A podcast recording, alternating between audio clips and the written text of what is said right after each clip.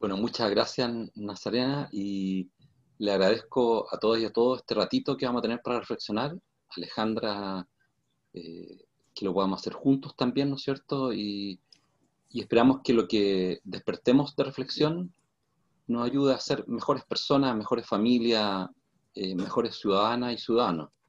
Eh, sobre todo en este momento, ¿no es cierto?, que, se complejiza todo y que sabemos que, va, a durar un tiempo esta complejidad. Yo traí una, breve presentación entonces se las voy a poner para que vayan quedando la idea eh, más claras, como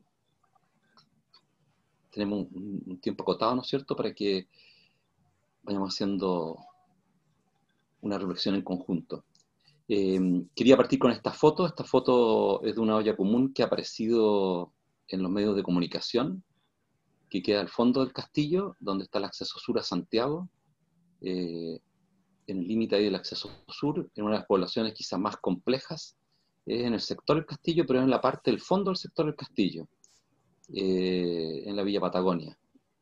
El sector del castillo tiene más de 30.000 habitantes y debe tener unas 7, 8 villas dentro del sector. Hay gente que le llama la población del castillo, pero son villas distintas. Eh, y bueno, ellas cocinan para unas 400 personas unas 200 raciones son entregadas en las casas puestas en bandeja.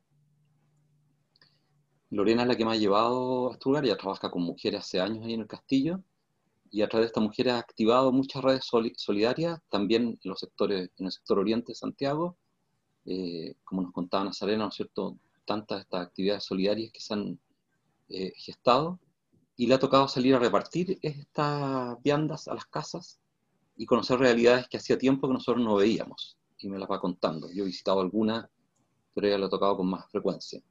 Eh, y esta es la expresión de lo que nos ha ido pasando en el último tiempo. En 1988, cuando llegamos aquí al castillo, a la Pintana, eh, había muchas ollas comunes que se estaban terminando. Se terminaron ya en el 90, 91, quedaron muy poquitas. Y había dos religiosas eh, de Estados Unidos que trabajaban y habían acompañado estas ollas comunes. La Elizabeth Gilmore y la Mary Tracy, y hoy día no están las religiosas norteamericanas. La misma comunidad, con mujeres menores de 40 años, la gran mayoría, y menores de 30, un grupo grande, han activado estas ollas comunes y se han organizado entre ellas, la han hecho en sus pasajes, algunos juntas de vecinos, eh, y se han tomado los espacios y se han sabido organizar esta olla común que se llama Los Gallos, está desde marzo de este año trabajando. Para comprender lo que nos ha ido ocurriendo en Chile, hay que comprender lo que pasaba antes de la pandemia ya en el prepandemia, y era algo que reflexionábamos día en la tarde, no voy a extender mucho en esto, pero quería recordárselo, reflexionábamos con, con la comunidad académica, con la comunidad administrativa del colegio, eh, hay un primer elemento que, que, hay que recordar, que es la desigualdad. Eh, hace años atrás, quizá alguno de ustedes nos escuchó con Matías Cosiña, apoderado, nos tocó presentar un informe que, en el cual él participó del PNUD, que habla de la desigualdad en Chile y de toda la arista de la desigualdad. Eh, y la desigualdad genera grandes dificultades, grandes dificultades. Los temas que se están tratando hoy día en el colegio, vinculados a la salud mental, ustedes lo pueden encontrar en un texto clarito, pero muy clarito, de Wilkinson y Piquet, dos autores del Reino Unido que vinculan desigualdad con problemas de salud mental. Publicado en enero del año pasado en castellano, y que es un texto muy ilustrativo de lo que ha ocurriendo en el mundo, donde en algunas partes se han ampliado esta brecha de desigualdad, en otras partes se han acotado, y, eso, bueno, tiene repercusión en la salud mental de las personas. Lo segundo es la desconfianza hacia las instituciones, incluyendo la Iglesia Católica. Eh, baja credibilidad, legitimidad, ¿no es cierto?, de las autoridades, por escándalo eh, de tipo, todos vinculados al poder, ¿no es cierto?, pero a través, ¿no es cierto?, de los abusos sexuales, a través de, de la corrupción, ¿no es cierto?, del uso de recursos eh, de las instituciones, y eso, bueno, amplía esta desconfianza que se venía gestando en Chile y que nos ha causado un gran daño. Piensen ustedes que la Iglesia Católica era de las más eh, queridas y confiables del continente. Estaba casi arriba en el top. Eh, y hoy día está abajo, en el suelo, por debajo de Uruguay. Y Uruguay es un país laico, ¿no es cierto?, que que tenía un 40% de adhesión o 50, 40 y tanto por ciento de adhesión a la Iglesia Católica o de confianza en la Iglesia Católica, no significaba que fuesen católicas las personas. Y eso, bueno, Chile, por supuesto, se fue a pique como otras instituciones. Hay muy pocos avances en relación a un desarrollo más equitativo de los niños, niñas y adolescentes. Eh, Chile firmó hace 30 años la Convención de los Derechos del Niño y todavía no tenemos ley de garantía. Piensen ustedes que somos el único país de Latinoamérica y el Caribe que firmó la convención y no tiene ley de garantías. Esto es tremendo, ¿ah? porque esto impide, ¿no es cierto?, eh, que los servicios del Estado se rijan por una ley que los obliga a respetar los derechos de los niños, niñas y adolescentes. Y todo queda, al final, en un estatuto administrativo, pasa a la justicia, pero no, no tenemos un cuerpo legal que lo garantice. Eh, y, queremos hacer grandes reformas en el Senado, en otros organismos, pero si no tenemos el cuerpo legal no sacamos nada para hacer reformas. Tenemos que asegurar que allí sean respetados esos derechos a partir de una ley de garantía. Eh, hay otros países que no lo firmaron, no firmaron la convención, Estados Unidos, por ejemplo. Entonces, claro, no reconoce esa convención. Nosotros sí la firmamos y la aprobó el Parlamento, ¿no es cierto? Y, todavía nos queda mucho por, por avanzar. La salud mental infantil, eh, yo creo que la Raín les puede contar de esto también el lunes, pero es un vacío tremendo en las poblaciones, es tremendo. ¿eh? Una mamá que tiene dificultad con un niño que, que, tiene problemas de aprendizaje severo, que tiene problemas de control de impulso, es un vía crucis poder atenderlo. Y por supuesto no es atendido, porque al final no es acompañado en el desarrollo, como muchos de nuestros hijos han sido acompañados. El estallido social de octubre, ¿no es cierto? Yo lo señalo como una gran y masiva movilización, eh, como un cúmulo eh, de grandes movilizaciones que se hicieron en una década. Eh, me gusta más eso que hablar de estallido social, y que tienen como base un sentimiento extendido de injusticia, de abuso, de, de ser vulnerado, ¿no es cierto?, por parte de instituciones, del mercado. y eso, ¿no es cierto?, llevó a esta frase, a esta frase que se acuñó que hasta que la dignidad se haga costumbre. Pero la pregunta siempre, ¿la dignidad es para todos o para algunos? Porque uno si pasaba por ahí, yo trabajaba en Plaza Italia y caminaba por la Alameda, ¿no es cierto?, desde Santa Rosa cuando me dejaba la micro en la mañana temprano, y bueno, no había mucha dignidad en muchos de los afiches que habían puesto, de las frases que habían puesto, había más ánimo de venganza, de, destrucción, eh, entonces hay que hacer también una reflexión profunda de si queremos efectivamente la dignidad o queremos los juegos del hambre. Yo no quiero los juegos del hambre, la líder por lo menos, ¿no es cierto?, que, de los oprimidos que después llegan a poder y plantea unos juegos del hambre contra los del Capitolio. Yo creo que lo que tenemos que lograr es una paz, y la paz se logra a través de la justicia, no a través de cometer nuevas injusticias o nuevas vulneraciones a la dignidad de las personas. Y las crisis relacionadas con el medio ambiente. Eh, les recordaba yo en la tarde que ya nos comimos los recursos que teníamos para este año en mayo, y el mundo se los comió ahora, este mes. ¿ya?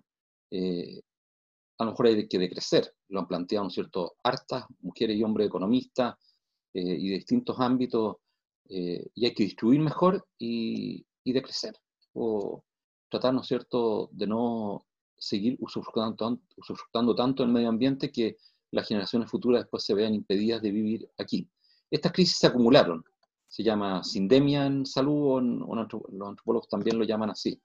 ¿Y qué es lo que nos ha dicho el Papa recientemente, justo el día después del Padre Hurtado? Dijo que esta pandemia había descubierto esta difícil situación que se vive en el mundo y que este virus pequeño había que combatirlo, que nos tenía de rodillas, ¿no es cierto?, que había que combatirlo, la vacuna, con lo que estamos trabajando con una gran velocidad en todo el mundo, pero que teníamos otro virus, que era el virus de la injusticia social, de la desigualdad, de la marginación, de la falta de protección a los más débiles que nos cuesta tanto. Cuando uno tiene una posición de poder y se siente, ¿no es cierto?, con privilegio, no le quiere dar eh, esa posibilidad a otros. ¿ya? Eh, y cuesta mucho eso, es muy difícil. Algo de eso ha ido cambiando en Chile, pero nos va a costar porque es un cambio cultural profundo. Eh, ¿Cuál es el impacto de la pandemia? Ya Nazarena decía algunos, ¿no es cierto?, al principio, lo que nosotros hemos visto con Lorena, lo que hemos visto en el castillo, estamos en cuarentena hace harto tiempo, salimos al castillo, yo acompaño a Lorena, pero lo que hemos visto allí es mucho dolor, mucho temor, mucha incertidumbre y la cercanía de la muerte muy fuerte en los pasajes, tuve ya estos globos blancos, y es lo que nos contaba Nazareno, ¿cierto? Esta desesperanza, este sentimiento de que va a ser muy difícil esto. De hecho, hay gente de nuestra edad, yo tengo 61 años, que recuerda lo que ocurrió con la crisis económica del 82. Eh, bueno, muchas de esas mujeres, ustedes saben, ¿no es cierto?, terminaron con diabetes, porque durante muchos años consumieron pan y té. Ese fue su consumo, para sostener a sus familias con otros alimentos o a su pareja que trabajaba. ¿ya? Eh, y eso les provocó diabetes, provocó que los cuerpos de ellas eh, sean muy distintos a los cuerpos de Lorena, por ejemplo, teniendo la misma edad, eh, que la salud de ella sea muy distinta a la salud de Lorena teniendo la misma edad. Por supuesto está el aumento de la pobreza, lo que he retomado ya la palabra, esta pauperización, el hambre, la presencia del hambre o la amenaza del hambre, la acentuación de las desigualdades que ya se ha ido documentando fuertemente y este efecto, ¿no es cierto?, en los problemas que te va causando la, salud mental eh, y mucha frustración. Yo creo que la frustración nos va a ir causando un deterioro, un deterioro la autoestima, un deterioro, ¿no es cierto?, en los vínculos entre nosotros, hay un impacto en la familia en esto, producto del encierro, y por supuesto los niños y niñas escolares lo están pasando mal, lo están pasando mal. Una de las escuelas de La Pintana nos contaba que sus alumnos, son 10 escuelas, ¿no es cierto?, pero tienen un 3, un 14% eh, tienen internet, y que el resto de los profesores salen a entregarle las guías en las plazas, tratan de concentrar más o menos donde están, ¿no es cierto?, los, los alumnos y alumnas, eh, la mayor cantidad de las casas. Eh, en la pérdida de continuidad escolar puede haber un gran riesgo, ya lo ha dicho el ministerio, porque las bandas están al acecho. Las bandas narcocriminales están reclutando gente y han generado mucha inseguridad en nuestras poblaciones. Piensen ustedes que la mayor cantidad de las poblaciones de Chile partieron con una alta ausencia del Estado. El Estado ha tratado de, tomar nuevamente control sobre las poblaciones, pero partió con una alta ausencia. Y cuando tú ya le cediste el poder al inicio a otros y a otras, poder retomarlo después por la vía pacífica, por la vía del diálogo, es muy difícil, porque en el otro lado hay mucha violencia, hay mucho poder de armas y hay pelea entre las pandillas para tomar eh, posesión del territorio. Eh, yo no tengo las estadísticas, pero de lo que he escuchado cuando ha hablado el director de la PDI, principalmente ellos, cuando han hablado ellos, han dicho que nunca había habido tanto enfrentamiento entre bandas eh, narcocriminales y tanto asesinato entre ellos. De hecho, estamos teniendo, según los datos de ellos, cuatro funerales semanales de estas bandas, que son funerales bien violentos. ¿eh? Nos ha tocado acá escucharlo en las noches y, bueno, imagino que a le da susto acercarse porque la cantidad de armas y ráfagas que hay, eh, eso, ese sentimiento de inseguridad se ha acrecentado, eh, bueno, va acompañado, ¿cierto?, de delito que lo hemos visto, ¿no es cierto?, y que nos han dado también las estadísticas en la prensa. Eh, estos son signos dolorosos, pero también surgen, como decía Nazarena, signos de esperanza y signos muy importantes de esperanza, como nunca los habíamos vivido nosotros en estos 32 años aquí en La Pintana. Eh, algo vimos, por supuesto, de lo último de la crisis del 82, como las secuelas de la crisis, pero las personas han comenzado a salir mucho de sí mismas y a preocuparse muchísimo por los demás. O sea, la mujer esa que vieron ustedes ahí, la Flor, que es la que dirige esa olla común, nunca había visitado tanto a sus vecinos. No sabía cómo vivían sus vecinos. Eh, encontraron eh, matrimonios, parejas, ¿no es cierto? adultos mayores, personas que no tenían la menor idea en la pobreza que vivían cuando entraban a sus casas. Y me recuerdo las imágenes de un matrimonio de personas no videntes, ciegas, y que ellas dijeron tremendo. Y una de ellas dijo, yo no quiero salir porque me pongo a llorar, decía una de las mujeres de la olla. Entonces no me gusta repartir viandas porque la pobreza es tremenda. Y tú veías la casa de ella, que es donde está la olla, y digo, pero la casa también es muy pobre. Pero claro, la otra pobreza, es mayor, más profunda, pero además seguramente va acompañada de mucho abandono, mucha soledad, que acentúa, ¿no es cierto?, eh, este sentirte abandonado, este sentirte no querido. Eh, bueno, se mencionaron las desigualdades, ¿no es cierto? Ya nos había ido ocurriendo en los últimos años. Eh, este texto del PNUD lo, lo, demostró con creces. No conozco otro texto similar en el continente de algún país, a lo mejor debe haberlo, pero a nosotros yo creo que nos hace mucho bien leer ese texto eh, y eso ha movido compromisos individuales, colectivos e institucionales, que ha permitido que surjan las fuerzas comunitarias solidarias locales, algo que fue sofocado eh, a partir del 90 porque mucha gente que trabajaba en estas poblaciones se fue de las poblaciones, pues, se fue al gobierno, se fue a otro organismo, y al final, bueno, muchas de estas grandes organizaciones, estas redes comunitarias que se habían generado, eh, sobre todo con la crisis económica del 82 en plena dictadura, no se lograron retomar. Y, ahí el espacio, por supuesto, para las bandas fue tremendo, porque ya no había defensa de la propia red comunitaria. Eh, entonces hoy día resurgen, y resurgen por sí solas, nadie los vino a organizar. Ellas y algunos de ellos se organizaron. ¿ya? Eh, también hay luces muy importantes dentro de la convivencia de la familia. Son otras conversaciones, otras ocupaciones, acompañamientos. Eh, han surgido roles, intercambio de roles impresionantes. yo comentaba hoy día en la tarde de un, de un hombre que me, contaba, eh, pareja de una de las mujeres de una de las ollas, me decía, bonito, nunca me había tocado hacer tanta tarea doméstica. Yo estoy a cargo de la casa. Yo cocino, yo lavo, yo me encargo de la ropa, y con mis hijos nos turnamos de la limpieza, son todos chicos, y nos vamos turnando porque mi señora no está, porque tiene que estar en la olla común, está a cargo, ¿no es cierto?, de una de las ollas comunes. Eh, y eso me, me, ha hecho conocer un mundo que yo no conocía, yo no lo conocí cuando chico, este mundo. Eh, estoy asumiendo otro rol con mis hijos, me preocupa sus tareas, de estudiar con él, lo hacemos a través del celular, con mucha dificultad, pero lo hemos ido logrando. Entonces también hay otras conversaciones dentro de la casa eh, y, por primera vez, por ejemplo, en el castillo se ha hecho una asamblea comunitaria, lo que nunca había existido. Yo no participo, y no estoy en el castillo, estoy al lado, pero se juntó mucha gente y muchas organizaciones en una asamblea comunitaria. Y eso implicaba una modificación del quehacer social, empresarial y estatal. ¿ya? Algo de eso ya se ve a través de la prensa, eh, a través de las reuniones que uno va teniendo, como hay una reflexión más profunda. Y, me cuelgo para, para señalar esto, esto es una crisis de humanidad. Yo digo que llegamos a una crisis de humanidad, no humanitaria, yo creo que es de humanidad, de vínculos eh, sanos, iguales entre nosotros, donde nos reconozcamos el mismo valor como personas, independiente del color de la piel, ¿no es cierto?, independiente eh, de la procedencia de países, ¿no es cierto?, independiente de los apellidos que tengamos, del lugar donde vivamos, de los bienes que manejemos o donde hayamos estudiado, eh, de, los, de los estudios que podamos tener. Todo eso debería ayudarnos a servir más y mejor a los demás, no a diferenciarnos de los demás, no a sentirnos que eso nos da un poder sobre otros con alguna sabiduría especial. Eh, al contrario, quien más estudia y conoce de la realidad se da cuenta que sabe muy poquito de la realidad. Eso nos ocurre a muchas personas que vamos conociendo más de la realidad, pero en el fondo conocemos muy poquito, es como meterse en un universo. Uno dice, conozco el sistema solar y después tú sabes que hay pucha, una inmensidad totalmente desconocida para todos nosotros. Y esa es una tarea, la humanización es una tarea, una tarea dentro de nuestras casas, en nuestros barrios, en nuestros colegios, escuelas, liceos, eh, nuestras empresas, organizaciones, eh, que muchas veces nos tratamos de, manera poco humana. Trabajamos con personas, trabajamos para personas, pero nuestras relaciones son poco humanas. Y si nuestras relaciones en lo micro son poco humanas, ¿cómo vamos a ambicionar tener relaciones humanas basadas en la justicia en lo macro? Eh, no resulta fácil, no es tan fácil realizarlo.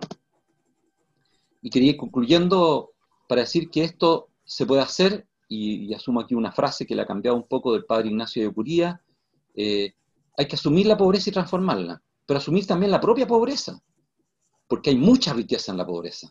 Vengan ustedes a las poblaciones hoy día, no pueden, a lo mejor por la cuarentena, pero si ustedes visitan lo que se ha logrado, cómo se mueve la gente, cómo en medio de la pobreza las personas logran salir adelante y con tan pocos recursos a veces logran educar a sus hijos, eh, poder acceder eh, a una mejor calidad de vida gracias a la riqueza de cada una de esas personas. Cada ser humano es excepcional tiene una riqueza, es único, ¿ya? Y, ese, y esa excepcionalidad de cada ser humano, bueno, implica el que nosotros eh, tengamos que modificar la mirada que tenemos acerca de los seres humanos que consideramos que son los fracasados, o los últimos, o los que no han podido, podido salir adelante. Esa es la mirada de dignidad, que yo pueda efectivamente eh, tener una proximidad con el otro que me permita reconocerlo con la misma dignidad que tengo yo. Eh, esa mirada es de alta complejidad. A mí me cuesta todavía cotidianamente y tengo que tomar conciencia, porque nuestra cultura no nos forma así. Eh, al contrario, nuestra cultura nos ha deformado en ese rol. Nos ha hecho sentir que por el apellido, por la procedencia, por el lugar donde estudiamos, por los, por los mismos estudios, por el nivel de estudio, por los bienes que tenemos, nos diferenciamos de otros y generamos, ¿no estas capas sociales. Dentro de la misma población o el sector del castillo, las mismas villas se diferencian entre sí, y unos se consideran más ricos y otros más pobres, se miran así, eh, y se tratan así también. ¿ya? Eh, yo tengo que reconocer esa dignidad eh, y para eso tengo que trabajar fuertemente en la mirada que tengo. esa mirada la tenemos que conversar en familia. Nos toca a nosotros conversarla muchas veces cuando estamos sentados a la mesa por las opiniones que dan nuestros hijos acerca de la realidad. Su mirada tiene que ser también discutida con nuestra mirada. O ellos tienen que interpelarnos también en la mirada que tenemos acerca de los demás. Mi generación consideraba que la mayor cantidad de la pobreza era fruto de la flojera y de los vicios. La generación de mis hijos considera que la mayor cantidad de la pobreza es causada por la falta de oportunidades y por la injusticia social. Imagínense la evolución de la mirada. Si uno no se transforma, no puede transformar. y por eso tenemos que asumir las propias pobrezas e involucrarnos en los lugares donde esa pobreza, ¿no es cierto?, ha privado a las personas de libertad y les ha impedido desarrollar sus capacidades naturales. Esa mirada de dignidad nos tiene que ayudar a tener relaciones de igualdad.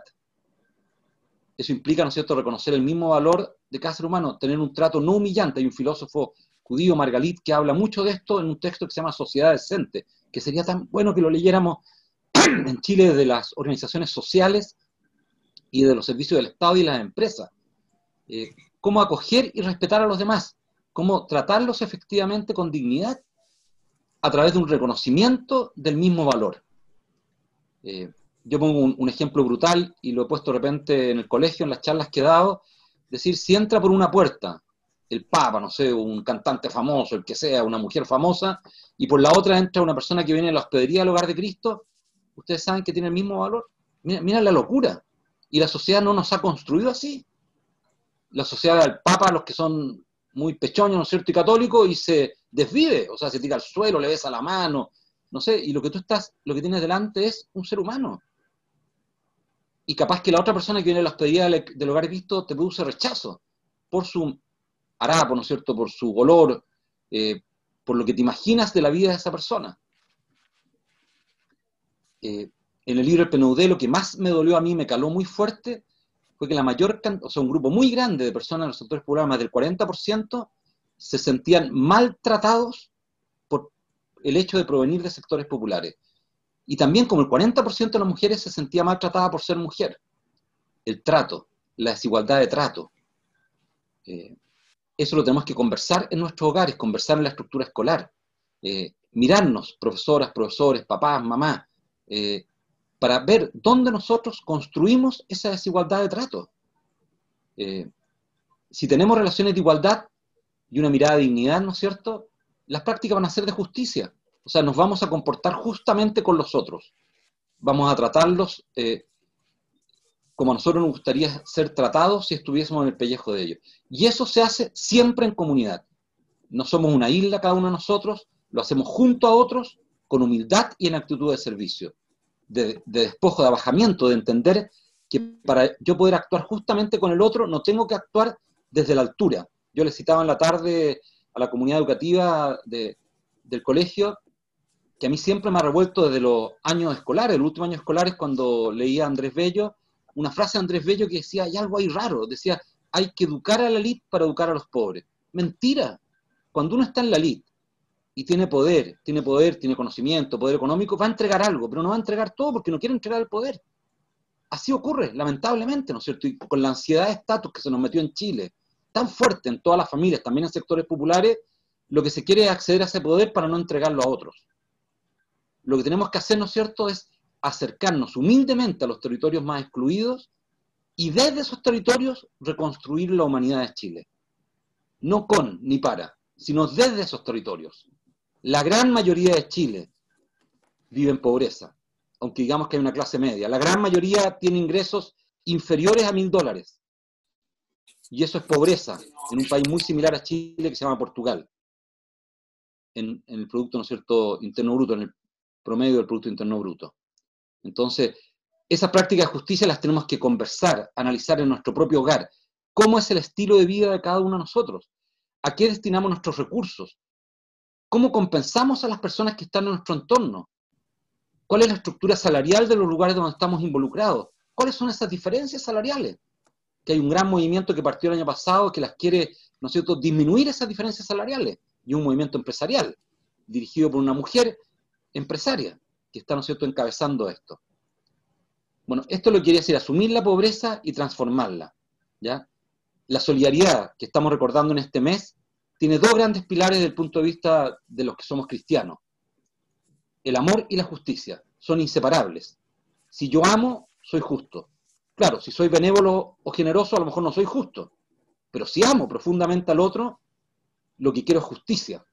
Quiero que la otra persona sea tratada como a mí me gusta que me traten, porque me pongo en el lugar de la otra persona.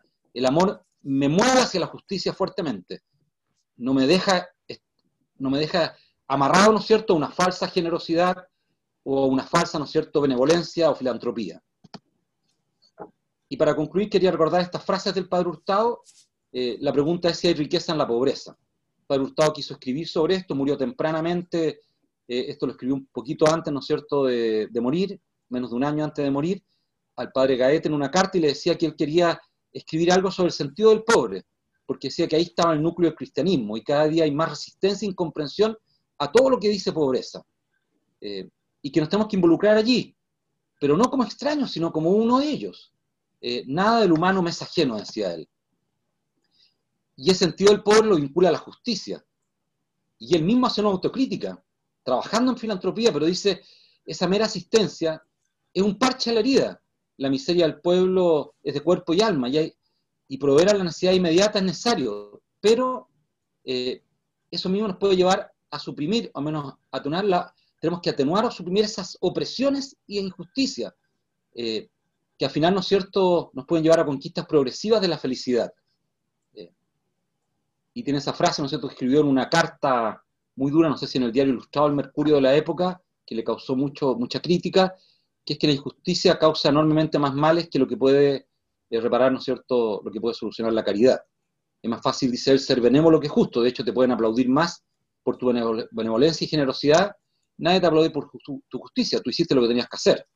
Es muy sencilla la, virtud, ¿no es cierto?, la justicia al final. Eh, quería concluir con algo que me gustó mucho de Eduardo Engel, que en una entrevista en la revista Ya, donde él terminaba la entrevista diciendo, tal vez terminamos dando un salto adelante.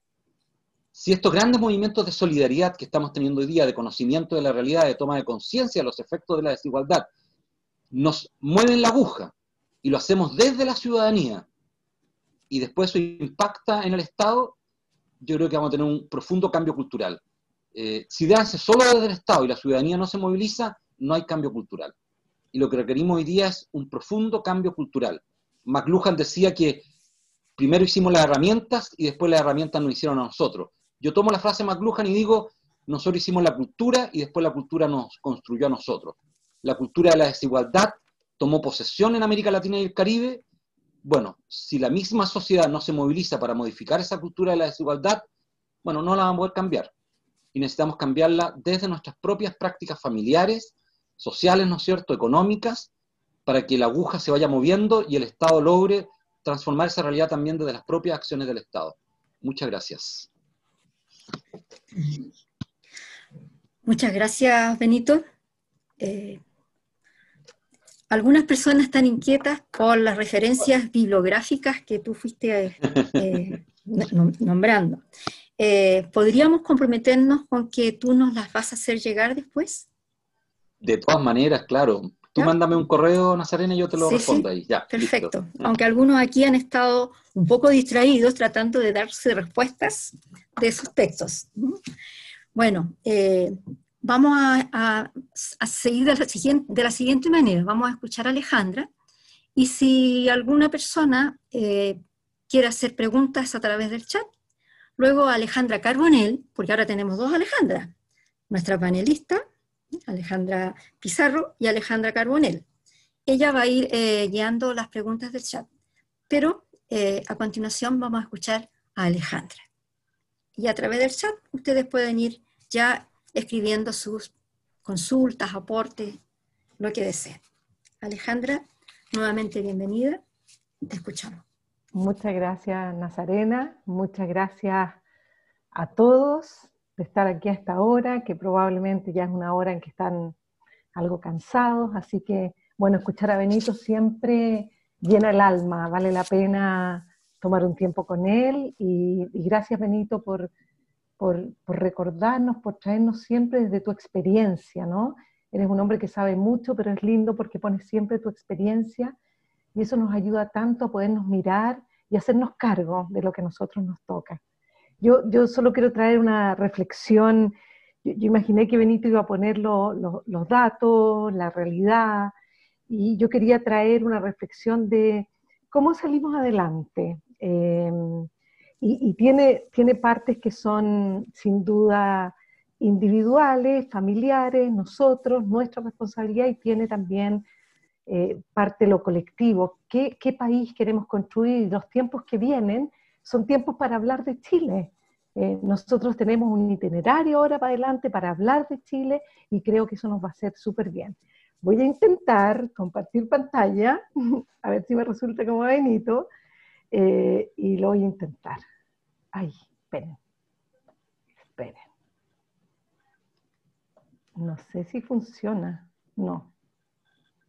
Estoy puro haciéndole cera. Espérense un poco, ¿ya? Si yo pongo compartir, ah, ya, pongo eso y pongo compartir. Ahí sí. Y voy a ponerlo acá. Ahí sí lo ven, ¿cierto? Perfecto.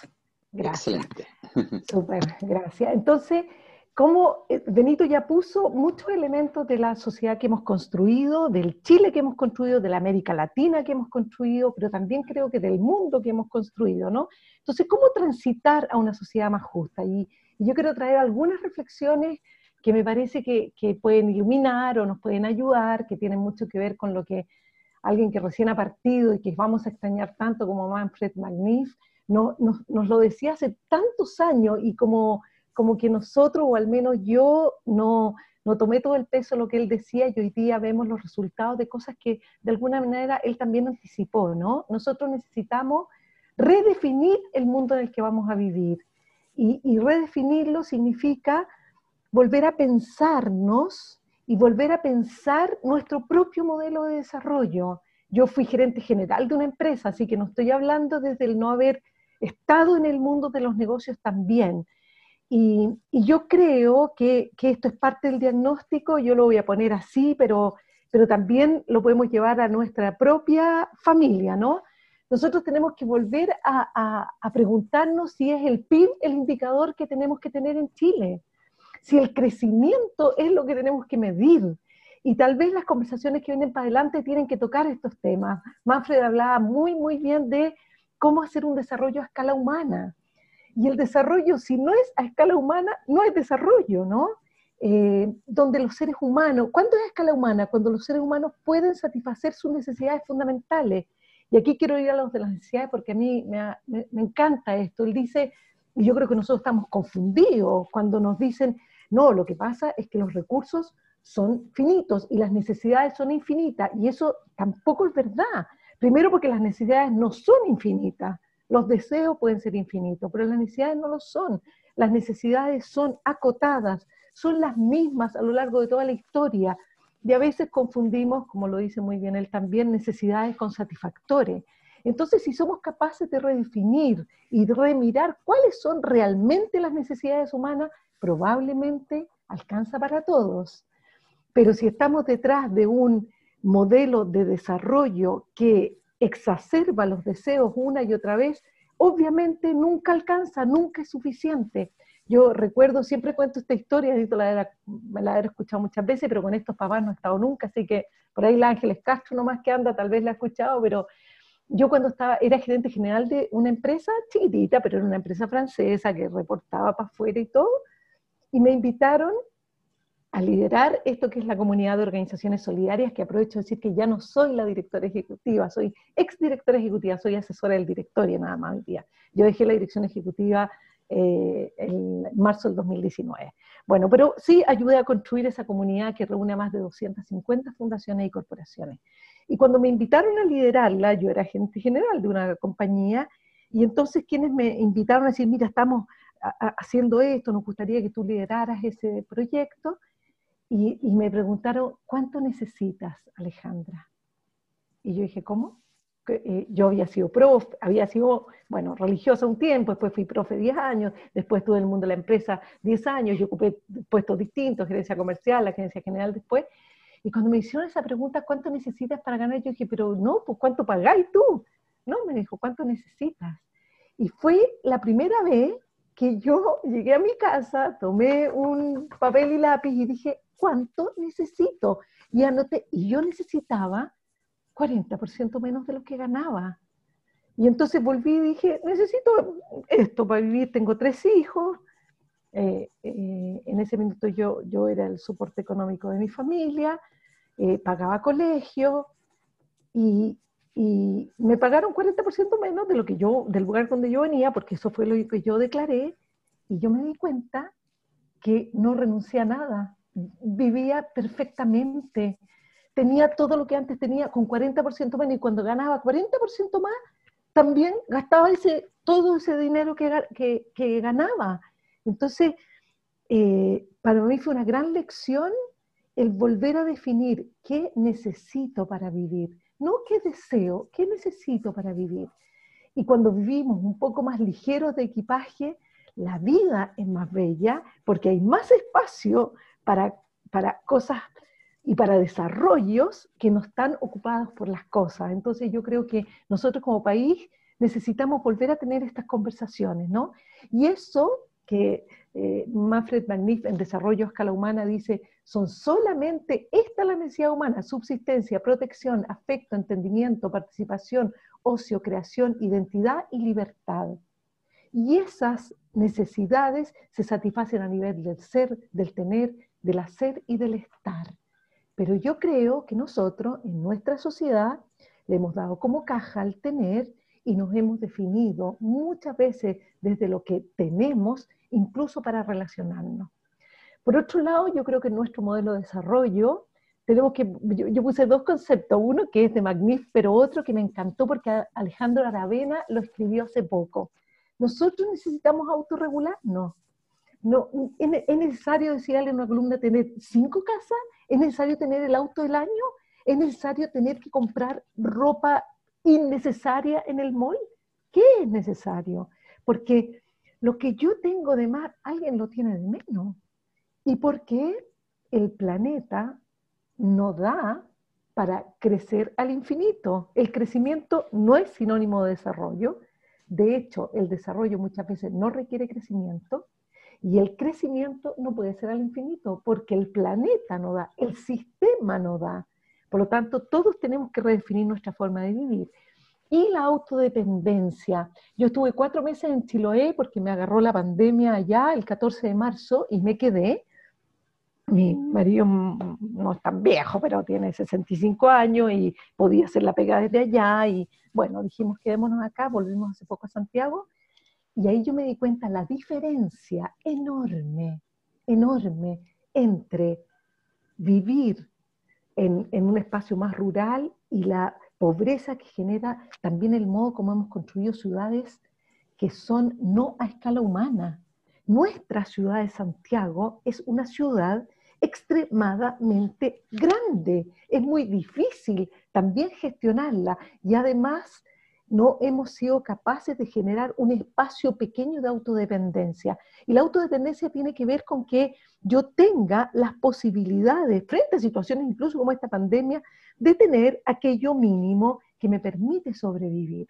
Por ejemplo, cuando a Chonchi, que yo estaba en esa comuna, e, el hambre no, nada que ver con esto, no, no hay hambre, no hay hambre porque, porque hay una relación con la tierra, hay lo rural, hay otras dificultades, pero hay una cierta sensación de nuestra propia libertad de depender en un grado no menor también de nosotros mismos. Entonces, aquí también lo uno con, la necesidad de un modelo de desarrollo que contemple la pertinencia territorial. Yo me preguntaba, llegaron cajas de alimentos ah, desde la gobernación y yo estaba con el alcalde y yo le decía, pero eh, Fernando, nuestra gente no necesitaba cajas de alimentos, nuestra gente en Chiloé necesitaba tal vez dinero para el gas o para la parafina porque si hay ausencia de trabajo y no hay una retribución económica, no tengo dinero para poder comprar eh, combustible, pero no alimento, porque en realidad la mayoría de los alimentos ellos pueden proveerlos. Entonces, nuestras políticas, incluso nuestras políticas públicas eh, en los ámbitos sociales, no tienen pertinencia territorial. Yo creo que es algo que el modelo de desarrollo también tiene que mirar qué requieren las personas en sus propios territorios y no centralizadamente desde Santiago. Y por último, algo que también mencionaba Benito, que tiene que ver con la distribución del poder. Vamos a tener que conversar de eso ahora que, que vamos a hablar de Chile, que vamos a hablar de, de, de, la constitución nueva o reformada, pero vamos a hablar de eso. ¿Cuánto poder somos capaces, las élites, pero también los poderes que están institucionalizados, de compartir con la gente y darle acceso a una participación y no que la participación se reduzca a una votación cada cuatro años. Entonces, ¿Cómo salimos de esto? Está cuestionado nuestro modo, modo de desarrollarnos, está cuestionado nuestro modelo de desarrollo y podemos repensarlo poniendo a los seres humanos al centro de él. Otra manera de salir también es volver a ser una comunidad, personas que compartimos un territorio, que compartimos una vida, que compartimos un futuro, pero nosotros no somos una comunidad, nosotros somos la suma de muchos guetos que hemos construido, incluso yo lo percibí en la sociedad civil, que por cierto tiene menos de esto, pero replica un modelo societario. Nuestro modelo societario se replica en la política de vivienda, en la política de salud, en la política de educación, en la política de seguridad social y, por cierto, en nuestras instituciones, en el modo de hacer empresa, en el modo de hacer Estado, en el modo de hacer sociedad civil.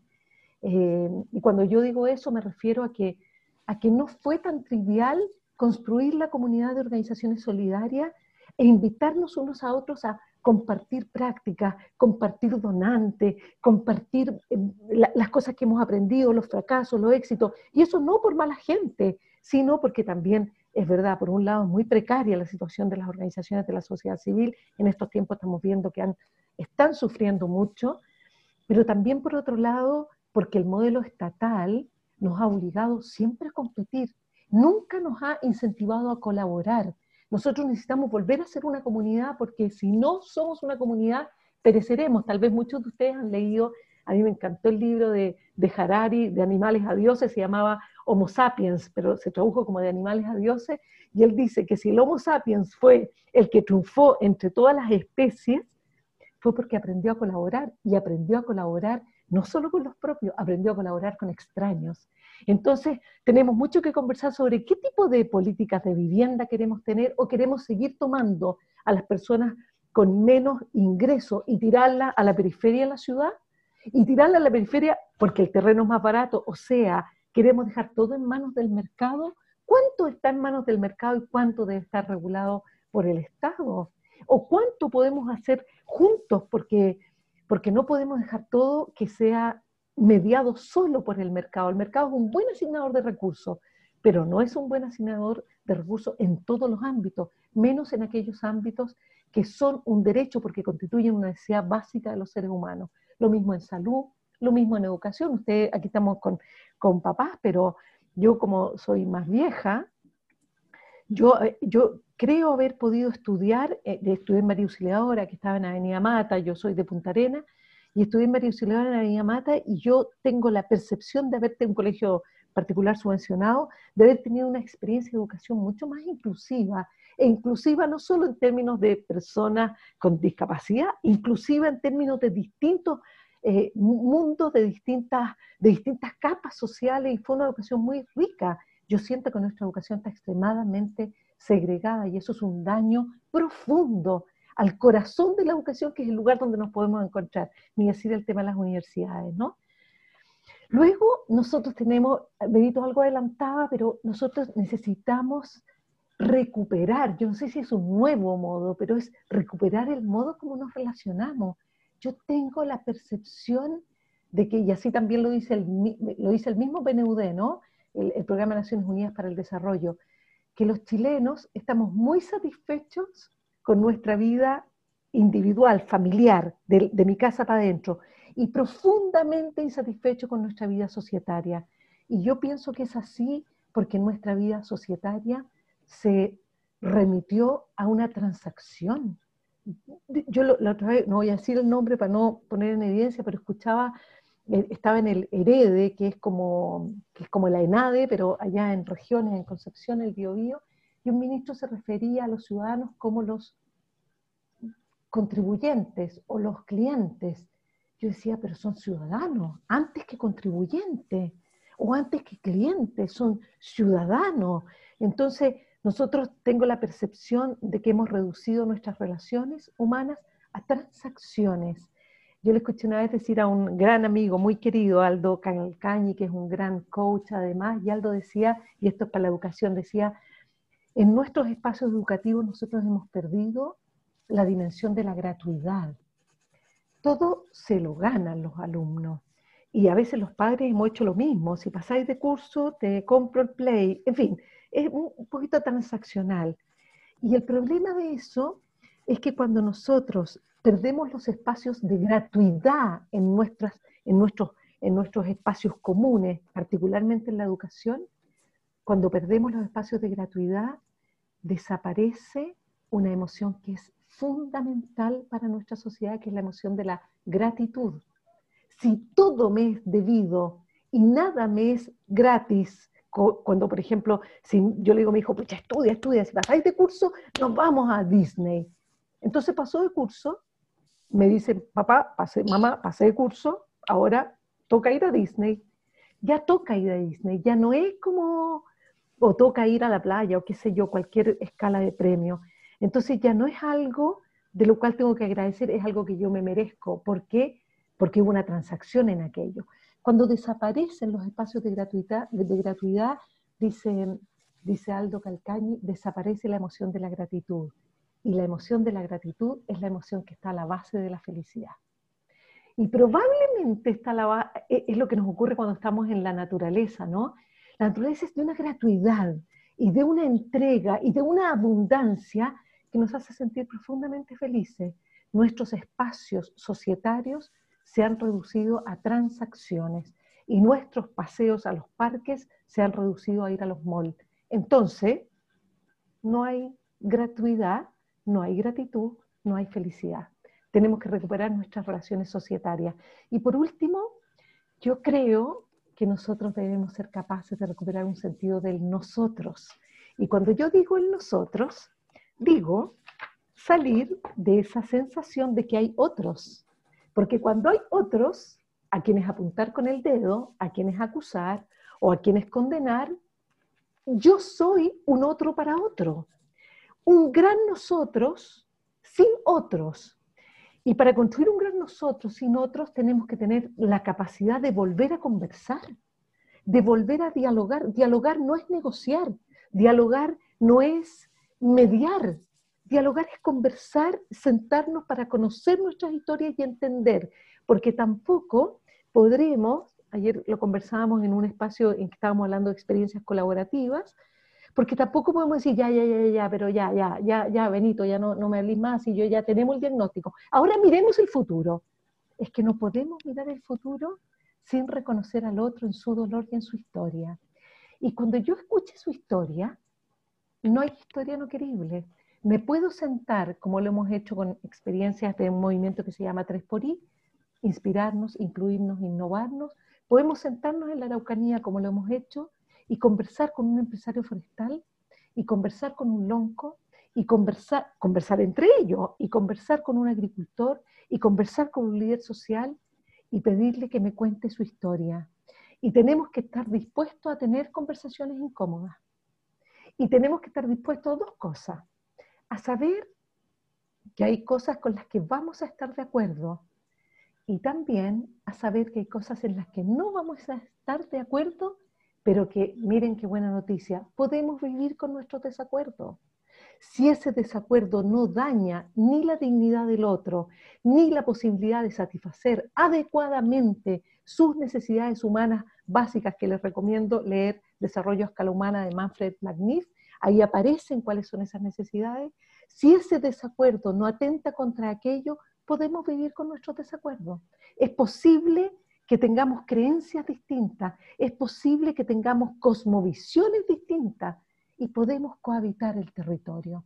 Pero para eso necesitamos volver, voy a volver atrás, volver a ser una comunidad.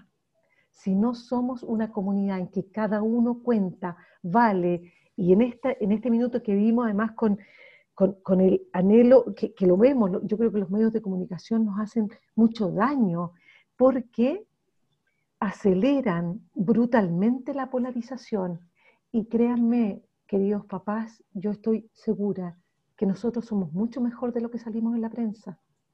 Pero la prensa, que está metida en un modelo de negocio, mañana tengo reunión con la gente Canal 13 justamente para esto, metido en un modelo de negocios que no tiene destino, eh, busca muchas veces polarizarnos y acelerar esa polarización buscando un rating, creyendo que rating es aprobación, cosa que no son sinónimos. Entonces, termino diciendo que me parece que si volvemos a recuperar el sentido del desarrollo auténtico, entendiendo que la economía sirve a las personas y no a las personas a la economía, que el desarrollo tiene que ver con personas y no con objetos, que el crecimiento no es lo mismo que desarrollo, que ninguna economía es posible al margen del ecosistema. Si arrasamos, yo, yo, creo que Benito aquí nos puede dar una clase sobre eso, pero Haití arrasó con su medio ambiente, generó una enorme pobreza. La economía es un subsistema, no es el sistema, y estamos como trastocados con aquello, ¿no? Con un principio valórico fundamental. Bajo ninguna circunstancia un interés económico puede estar por sobre la reverencia por la vida. Entonces tenemos que hablar de Chile, tenemos que hablar de qué modelo de desarrollo queremos para adelante que nos permita de verdad generar un país más justo, más equitativo, más integrado, un país, que a mí me encanta decirlo así, un país comunidad. Muchas gracias, Nazarena. Dejo de compartir. Gracias. Gracias, muchas. Muchísimas gracias, Alejandra. Nos ha dado, complementado eh, a Benito en, lo que nos has compartido. Em, hay algunas opiniones en el chat en relación a las necesidades, si efectivamente una 4x4, la parcela en la playa y más y más y más es realmente una necesidad. Em, también una compañera del María Auxiliadora de Punta Arenas que coincide contigo en relación a la educación más inclusiva. Em, y que eso aporta una nueva mirada, ¿no? Y el impacto tremendo en la construcción de la autoestima también en los niños cuando hay aspectos que son gratuitos y no deben ganárselos, tanto en términos afectivos como incluso materiales por pequeños que sean, que se vinculen a la dignidad, como el vestirse, el regalo de cumpleaños, etc. Ah, nos quieren compartir una iniciativa en donde está colaborando que se llama Canasta Local, que me parece que cumple con muchas de las cosas que estamos hablando. Apuntar a, hacer comunidad, ¿no? El respeto y la valorización del otro. Se coordina con organizaciones vecinales donde ellos definen qué necesidades necesita, qué definen las necesidades y compran los almacenes locales, potenciando la economía local. Muchas gracias, excelente charla, muy de acuerdo, ser comunidad, efectivamente. Gracias Alejandra y Benito. Muy buena charla, qué importante ser comunidad. Eh, ah, y Luis Plaza, que le vaya muy bien, porque tiene una reunión. gracias por estos espacios, agradece la, posibilidad. Efectivamente, eh, sí, la invitación es hacer comunidad. Nosotros como institución es uno de nuestros principios también el formar comunidad, ¿no? Y sabemos lo importante que eso, eso es. Así que, eh, tremendas reflexiones, muchas gracias. Ale, disculpa que te interrumpa. Hay una pregunta para Benito. Sí. Eh, ¿La puedes leer, Nazarena? Sí. De Rodrigo. Es una, Sí, que la hizo Rodrigo. Me parece que ya la debes haber leído, Benito, pero la voy a leer para aquellos que no la han leído. Dice, Carlos Peña, en su libro Pensar el malestar, relativiza la importancia de la iniquidad como causa del estallido social, puesto que existen muchos países donde la inequidad es igual o mayor y no se han dado fenómenos equivalentes. Por otro lado, Chile, sigue Peña, Chile tiene sus mayores niveles de consumo, alto nivel de desarrollo humano, etc. Para Peña, la explicación va por el lado de las crecientes expectativas subjetivas de la gente. La gente percibe la misma inequidad, pero ahora se haría intolerable. ¿Qué piensas de la explicación de Peña? Bueno, yo creo que al leer el libro de Peña no encuentro mucha diferencia en relación a lo de las desigualdades. Las expectativas, soy psicólogo yo, ¿no es cierto?, son parte de un, de un sentimiento también de desigualdad. Cuando tú tienes el sentimiento de ser tratado injustamente por la sociedad y no ser tratado de manera igualitaria en relación a otros, tu expectativa es ser tratado de manera igualitaria. Esa es tu expectativa. que tú en salud, como decía Alejandra, en vivienda, eh, en educación, tengas el mismo trato que tienen los otros. Cuando yo hablaba, ¿no es cierto?, de las relaciones, que las relaciones no sean asimétricas, sino que sean simétricas. Eh, entonces, claro, cuando leí el texto de Peña no me, no, me hizo mucho sonido, no, no, me sonó mucho eso interiormente, y muy por el contrario quise también averiguar a qué países se refería, porque un país con el promedio del PIB de Chile y con la desigualdad que tiene Chile, bueno, con ese promedio del PIB uno podría compararlo, como yo dije, con Portugal. Pero en Portugal el 53% de los ciudadanos recibe el promedio del PIB. En Chile lo recibimos el 9% de los ciudadanos. O sea, el sentimiento de injusticia en Chile debe ser súper alto. Si el 80% de las personas tienen ingresos inferiores a mil dólares, eh, eso sería, ¿no es cierto? Y yo creo que es un punto ciego de él.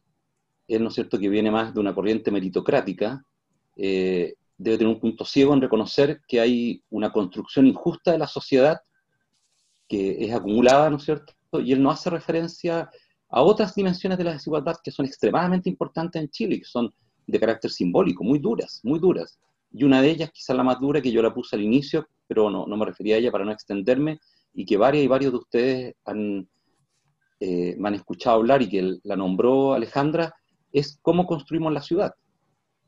Eh, no existe, por lo menos de los países que yo conozco, América Latina y el Caribe, ningún ministerio de vivienda que haya construido un gueto como Bajo de Mena, donde se llevó a vivir 130.000 personas provenientes de pobreza a una comuna que ya tenía 500.000 habitantes. O sea, por supuesto, Sao Paulo tiene grandes campamentos, ¿no es cierto? Y están al lado del centro, pero son invasiones de terrenos de las personas. Lo mismo que la parte alta de Guayaquil. Son invasiones de terrenos de las personas. No son construcciones del Estado. En este caso, el Estado de Chile, en el caso del Castillo acá al lado, en plena dictadura en los 80, pero después en plena democracia, en los 90, inicio de los 2000, se construyó y sigue construyendo bajo de Mena, donde es un gueto tremendo, muy lejos de donde vivían las personas. Entonces, la desigualdad tiene muchas aristas, muchas aristas cuando uno se mete y se empapa de la percepción que tienen las personas acerca de esa desigualdad. Y esa desigualdad va acompañada de un fuerte sentimiento de injusticia, donde por supuesto las expectativas también juegan. Pero Peña nos señala, por ejemplo, que el consumo que tiene Chile es en base a una alta deuda. Porque si las personas obtienen ingresos inferiores a mil dólares, ¿no es cierto? La gran mayoría eh, mensuales, bueno, al final tiene que endeudarse. Entonces, la gran mayoría de los chilenos, 63%, 65%, tiene una deuda que es superior a sus ingresos. ¿ya? Eh, entonces, al final, su consumo lo basa también en una deuda que los termina asfixiando. Eh, y bueno, y todos sabemos que el PIB, el índice de desarrollo humano, no abarca todas las dimensiones de la existencia de las personas. ¿ya? Eh, en Chile todavía hay 5 millones de adultos que no han terminado la media eso nos diferencia de Argentina y Uruguay, a pesar de que tenemos otros indicadores similares a los de ellos. Eh, uno tendría que hacer un análisis de esa desigualdad, en el texto desiguales se hacen, y bueno, y en otros textos, ¿no es cierto?, eh, se habla de esas desigualdades. No creo que sea algo contrario a lo que dice Peña, él trata de hacer un análisis a lo mejor más filosófico, psicológico en torno a esto, pero lo que uno percibe de las personas que están en las poblaciones y de muchas de las personas que salieron a manifestarse es un sentimiento de injusticia de que yo no soy tratado como ciudadano igual a otros ciudadanos del país. Y los de la clase alta que se movilizaron, o que nos movilizamos, la clase media alta, alta, decían, queremos que los otros sean tratados como somos tratados nosotros. Entonces, eso es constatar un hecho. No hay que lucurar mucho ni pensar mucho en torno a esto. Es constatar que tenemos chiles distintos, cuando tú tienes ingresos tan distintos. Y les pongo un último ejemplo que me gusta harto ponerlo porque es experiencial. Nosotros somos 10 hermanos, mi hermana Teresa es ingeniera. Yo soy el tercero. Si Teresa, mi hermana, se hubiese quedado con el 40% de la plata de mis padres, o, del capital de mis padres, o el capital humano, lo que sea, y mi hermano menor Joaquín se hubiese quedado con el 1.7%, bueno, capaz que mi hermano Joaquín habría matado a mi hermana Teresa. Por el sentimiento de injusticia es tan grande, claro, me pueden decir que son las expectativas, todo, por supuesto, si también están las expectativas, pero la desigualdad es tan grande que al final, claro, tú no le crees a la otra persona no le crees a las instituciones, no les crees a quienes supuestamente tienen que protegerte y ayudarte para desarrollarte, dejas de creerle. Entonces ya no participa, no participa en la democracia. Piensen ustedes cuántas personas votan en una comuna tan grande como Puente Alto para elegir a Codina. Busquen el porcentaje de los que votaron y compárenlo con Vitacura. 600.000 habitantes. O aquí en la comuna de La Pintana, donde tenemos una buena alcaldesa, o el mismo Codina, ¿no es cierto?, que es el vecino, eh, buenos alcaldes o que se han sacado la mugre, eh, pero el porcentaje vota no cree en las instituciones, porque ya no se sienten protegidos ni acompañados por esas instituciones que supuestamente tenían que aminorar esa injusticia que perciben todos los días. Entonces, yo más que entrar a discutir si las expectativas son o no son, porque también son, ¿no es cierto? Por supuesto que sí, pero hay que remitirse a lo que le pasa a la gente todos los días. No, no al estallido social probablemente tal. Eh, Peña ignora que el estallido social venía de mucho antes, ya lo tuvo también en la universidad con las tomas que ha tenido, que también fueron estallidos, ¿no es cierto? Fueron movilizaciones por dolores y de trato injusto que manifestaban los estudiantes. Eh, y ese sentimiento, y no es contra la autoridad, que también lo he escuchado él decir, como quien no hacerle caso a la autoridad. ¿Qué tiene que ver la autoridad si la autoridad se delegitima a sí misma, haciendo actos como robar, corromper, coludirse? Bueno, lo que pierde, pierde la legitimidad de la autoridad. Ellos se destruyeron a sí mismos, se suicidaron frente a la comunidad. Un papá o una mamá que dice algo y no lo hace, bueno, pierde la legitimidad. ¿Qué le va a exigir al hijo que le responda a la autoridad?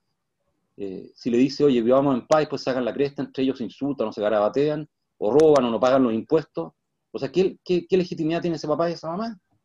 Entonces, no pongamos la responsabilidad donde no la tenemos que poner, la tenemos que poner donde efectivamente se ha perdido la posibilidad de comportarse con justicia y de crear comunidad. Esto que nos decía Alejandra, de crear una comunidad justa, de relaciones simétricas, no asimétricas. Gracias, Benito. Eh, Alejandra, una pregunta para ti. ¿Cómo sensibilizar a los políticos, empresarios y líderes de la mirada de comunidad, cuando todo se ve en competencia, en poder y no en un diálogo y en el tener y no en el ser? Es como difícil poner a, las personas como en un grupo así, ¿ah? los empresarios, los políticos, en realidad son personas que están en esos espacios. Yo, yo me atrevería a, me atrevería a decir dos cosas. Primero, que, mm, que es necesario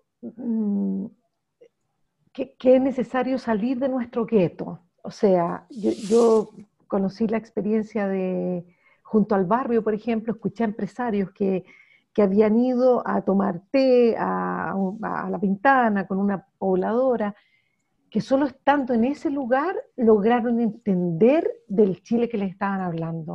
O sea, cuando el ministro Mañalich dice yo no me imaginé el nivel de hacinamiento, mucho más allá que juzgar a Mañalich, eh, eh, es decir, él no se lo imaginó porque no lo ve, porque vive en un espacio en que cree que ese es Chile. Entonces, yo creo que no hay otra manera de sensibilizar que ir a los espacios que nos son ajenos.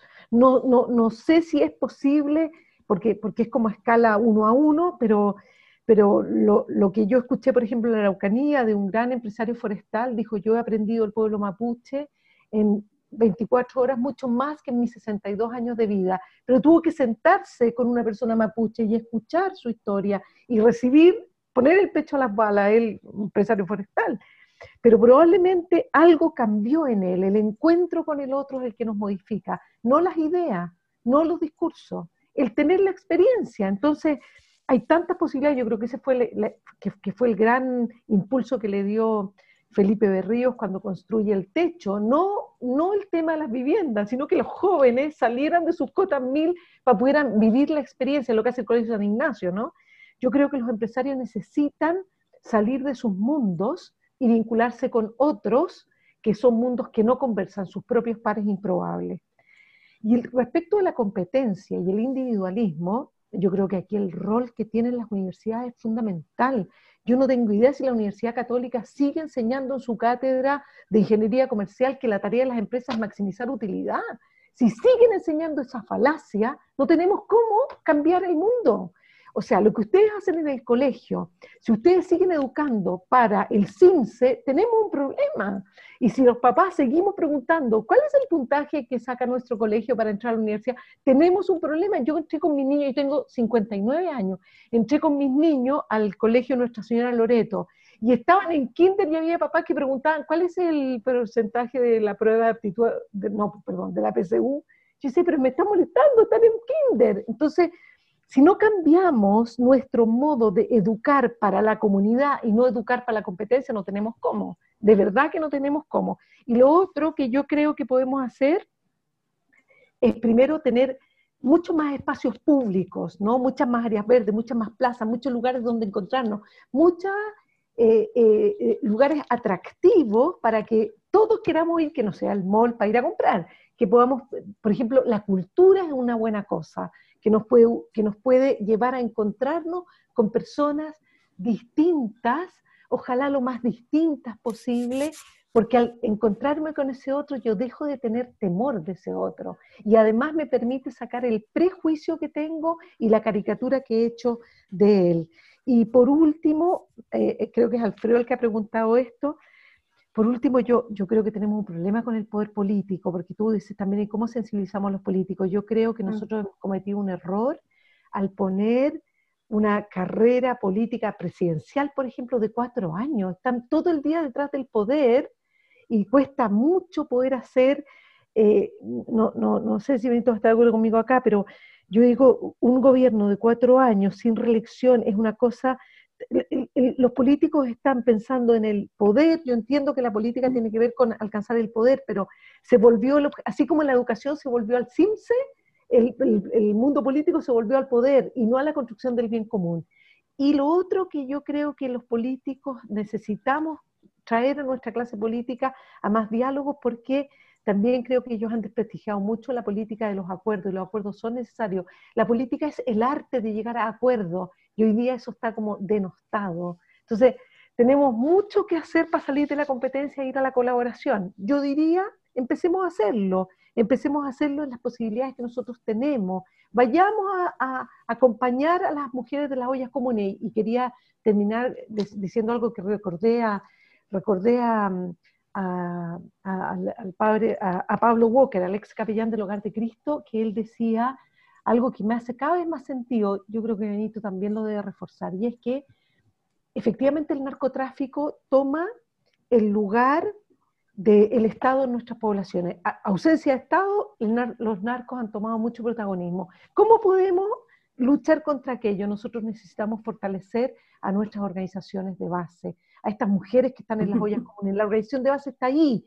Necesitamos fortalecerla, solo así podremos combatir el narcotráfico, porque ella, bueno, por supuesto con la presencia del Estado, pero en el hoy, porque ellas están haciendo en ese espacio, están entregándole un valor enorme a sus comunidades y luchan todo el tiempo para que los narcos no sean los que proveen aquello que el Estado no está proveyendo. Entonces, apoyar esas organizaciones, ayudarle a esas mujeres, generar más espacios. Tenemos tanto que hacer para ir para allá, ir, ir, ir allá también. Bueno, ahora estamos en pandemia, pero sin la pandemia, ir, estar ahí, conversar, tomar té, perderle el miedo a, mover nuestros límites, a salir de, yo, yo vivo aquí al lado del colegio, a salir de aquí, del barrio donde estoy, que estoy tan cómoda y tan feliz. Ir a esos barrios, entrar y estar es la única manera, creo yo, de salir de nuestro individualismo y de entender el color del otro. Muchas gracias. Em, otros comentarios, agradecimientos por la perspectiva que nos dan, por la consecuencia de vida. Y eh, eh, hay una inquietud. ¿Por qué, Alejandra, no te presentas a diputada? Ya tendrías un par de, votos dentro de, de la comunidad IT.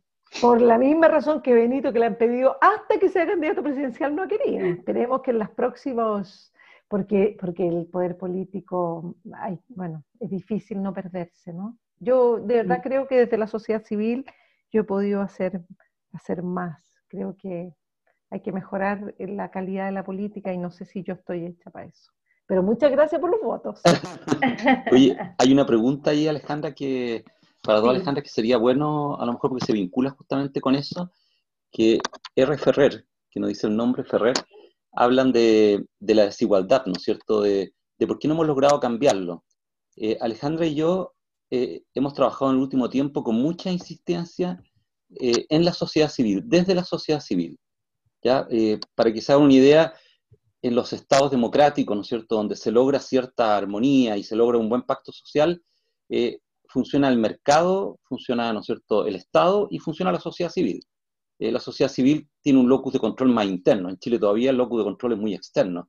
Necesitas que desde afuera te estén controlando los comportamientos y no los controlas tú desde dentro. Esto nos ha pasado ahora en la pandemia, ¿no es cierto?, con los indicadores tan malos que tenemos a nivel mundial de contagio y todo, y, yo creo que es una dificultad que hemos tenido en Chile. Entonces, si no ayudamos a la sociedad civil a ir madurando, a las propias organizaciones, a irnos articulando entre nosotros para ir cambiando nuestra propia manera de vivir y de ver la realidad, es difícil que haya un cambio político. Yo lo veo así. Yo veo aquí en la población al lado, por ejemplo, la dificultad de convivencia que hay. Eso no va a cambiar eh, con, otro, con otro político, sino que tenemos que hacer que la organización de base comience a cambiar la manera de trabajar dentro de la población, la manera de vincularnos entre nosotros. Y en eso tenemos que colaborar las organizaciones sociales. Eh, con Alejandra hemos participado en la mesa COVID Calle eh, los días martes en el Ministerio de Desarrollo Social con Ángeles con Ángel hemos estado y Alejandra ha participado, sí, de la distancia, después participado más cercana, y, la, y se nos presentó una organización maravillosa que lo que hace es meterse en el barrio y colaborar para que las personas que están en situación de calle en ese barrio sean parte del barrio y trabajen en actividades remuneradas desde sus oficios en el barrio, contribuyendo con la mejora del barrio. El cambio ha sido impresionante, o tenemos experiencias maravillosas, las mostraron el otro día en una de las reuniones y quedamos conmovidos los presentes. Entonces, yo, para mover la aguja de la desigualdad, que preguntan, ¿no es cierto?, los Ferrer ahí, eh, yo, creo que los políticos lo tienen que hacer, sí, tienen que trabajar y uno lo presiona eh, y vamos a seguir presionando para eso. Para eso estamos y estamos siempre disponibles. Pero lo que tenemos que hacer ahora es que la sociedad civil se movilice. Piensen ustedes en un solo ejemplo, les pongo un ejemplo y con esto concluyo. Muchos han contribuido para Techo, Alejandra eh, nombró a Techo. ¿Quiénes de los que estamos aquí presentes aceptarían que al lado de la casa se fueran a vivir personas que están en un campamento y les construyeran una villa al lado de la casa? Esa es una pregunta cultural. ¿Se fijan? Porque es que yo lucho por la igualdad, pero después me dicen, ya ok, entonces ahora los barrios van a ser más integrados. Los conjuntos habitacionales no los vamos a construir nunca más en la periferia, sino dentro de la ciudad en barrios más integrados. Y tenemos dificultades porque como ya fuimos adiestrados para vivir separados, ahora nos cuesta vivir juntos. Entonces, eso es un proceso cultural, tenemos que ir habituándonos. Los jóvenes nos pueden ayudar en eso. A lo mejor a, algunos nos va a costar más, a otros les va a costar menos, ¿no es cierto? Pero nos tienen que ir ayudando. Entonces, ese cambio cultural, cuando nos digan, por ejemplo, que la pensión nuestra no va a ser la pensión que tenemos, porque yo recibo un salario alto toda mi vida laboral, sino que va a tener que ser un promedio un poco más bajo, porque yo tengo más bienes, porque tengo, ¿no es cierto?, eh, un capital mayor de otras cosas y también de salud, bueno, eh, yo no quiero la pensión que voy a recibir, y lo he dicho muchas veces públicamente, no la quiero, porque al lado de aquí de la población, como lo dije hoy en la tarde, está Miguel, que tiene 67 años, que trabajó toda su vida en una fábrica de placas de cemento y recibió una pensión a los 65 de 140 mil pesos, una renta vitalicia. Y yo voy a recibir mucho más que él. Bueno, yo voy a trabajar para que él tenga una pensión mayor, o yo voy a transferir mis recursos el día de mañana para que él tenga una pensión mayor él tiene un, mucho más problemas de salud, vive en una casa con mayor hacinamiento, le va a costar más pagar sus cuentas, su mujer tiene un montón de lagunas, entonces va a recibir una pensión miserable o asistencial, pero que es muy cercana a la de Miguel también. Eh, entonces, se fijan, esos cambios culturales, si bien tú se los puedes pedir a los políticos, si no surgen desde la ciudadanía, yo creo que no van a tener eh, solidez, no se van a poder sostener. Y eso que dice Benito, solo para reforzarlo, tiene rostro ese hombre, no es una cifra. Entonces, como tiene rostro, tiene una historia, entonces e, eso es volver a ser comunidad, que el otro se me aparece, no como un promedio, se me aparece como una persona, como un ser humano. La, organización de la que está hablando se llama Trato Hecho Vecino, y lo que hizo el Pato Mazardo fue ponerle rostro, nombre y talento, y descubrir el talento que tiene esa persona de calle. Tiene algo que entregarnos, invitarlo a almorzar a la casa. Yo, yo solo decía que, que Santiago lo hace, lo hace muy complejo. Esa, esa sensación de comunidad yo la siento muy fuerte en Chonchi. Y es porque la ciudad como está construida nos ayuda a encontrarnos. Vamos al mismo supermercado, tenemos el colegio. Entonces nosotros necesitamos vincularnos porque si no si no es muy difícil, porque de verdad que ojos que no ven, corazón que no siente. Y la farándula en la tele no nos permite entender, folclorizamos la pobreza, hacemos tantas leceras. Entonces, ciudades más integradas, ojalá más pequeñas, más humanas, más a escala humana, nos va a permitir la mejor versión de nosotros mismos. Y yo creo que los seres humanos lo que nos pasa es que nos adormecemos, nos adormecemos en el confort de lo que tenemos. Pero si de verdad vemos al otro, nosotros somos, somos buenos, nosotros, va a despertar en nosotros esa, esa humanidad que a rato no está muerta, está adormecida, como la chica del Talita Kuma. Entonces, de cuando Jesús dice no está muerta, está dormida. Entonces, ¿cómo, cómo despertarnos? Yo creo que Benito vive despierto porque vive en la ventana. No, no quiso irse de la ventana, entonces son sus vecinos. Y cuando es nuestro vecino, entonces, claro, no nos podemos hacer los lesos. Y yo creo que aquí en Las Condes, claro, cerquita, la bien quería hacer un, un, edificio integrado con gente que es de aquí, que por qué no puede vivir aquí. No sé qué nos pasó, estamos enfermos. Yo creo, Benito, que estamos adormecidos. Y solo el otro al encuentro del otro, algo se despierta en mí. Oye, Eric Torreblanca pregunta ahí, Ale, eh, cómo enterarse de esas organizaciones y cómo poder participar. Eh, la comunidad de organizaciones solidarias en la que participa Alejandra y yo he colaborado desde la gestación, eh, tiene un montón de organizaciones, Eric, te puedes meter en la página, ahí está justamente la organización que decía que creó Pato Mazardo, y hay muchas otras organizaciones, que es muy interesante lo que se ha ido creando ahí porque son pequeñitas, son organizaciones que a lo mejor no son muy conocidas. Eh, yo participo de otra organización que creamos una plataforma que se llama Sociedad Anónima, que a través de los medios queremos dar a conocer todo lo que hacen las organizaciones y nos ha ido súper bien y es chiquitito, somos tres o cuatro personas que colaboramos voluntariamente para que los medios le hagan caso. Hoy día tuvimos un seminario que fue precioso, donde vinculamos a ocho fundaciones, entre ellas Infocap, Cristo Vive, con empresas que tienen recursos para capacitación y que no lo usan y son recursos que los van a tener que volver al Estado, que es absurdo, y los tienen ahí, y los tienen que usar. Entonces, yo creo que para él y para la gente también que desea colaborar, nos tenemos que meter en las organizaciones, cada uno de nosotros tiene habilidades, dones, que los puede poner al servicio de esas organizaciones del bien común. Sí, muchas gracias. Vamos a, a revisar eh, dónde podemos ayudar, pero recuerden que también en el colegio tenemos comunidades con las cuales tenemos una relación bien estrecha, entre ellas Codao, Calera, las cuales podemos ayudar. Así que muchísimas gracias a Benito y Alejandra por este espacio de reflexión. Claramente nos quedamos con muchísimas preguntas y inquietudes que, está bien, seguir compartiéndolas en, en familia y en comunidad. Así que les agradecemos. Gracias. Sí, sería importante, eh, Benito, que sepas que eh, dentro del chat, y, Alejandra también, Alejandra, eh, hay mucha gratitud de todos los que los escuchamos esta noche, porque partimos diciendo que necesitábamos alguna iluminación para nuestra reflexión. Y ustedes fueron muy claros porque lo han vivido y lo están viviendo. Y yo creo que de todos los que escuchamos hoy, tampoco nos podemos hacer los lesos. O sea, cuando uno ya ve, no puede evitar el compromiso. Y aquí hay palabras que tendríamos que dejar que pasen al corazón, porque solo lo que pasa por el corazón puede salir en una acción, y una, acción que se pueda construir desde la paz, que es lo que tú has insistido mucho, Benito. No desde el ir eh, dejando muertos en el camino, sino de ir uniendo manos y construir un Chile mejor. Eh, de verdad, como institución teresiana y como colegio institución teresiana, agradecerle la vida de ustedes y el compromiso con la sociedad que tienen. Y nada, eh, motivarnos nosotros, porque todo lo que estamos haciendo día a día es también para un Chile mejor. A lo mejor tenemos que ponernos más las pilas y atrevernos más y sacar más la voz.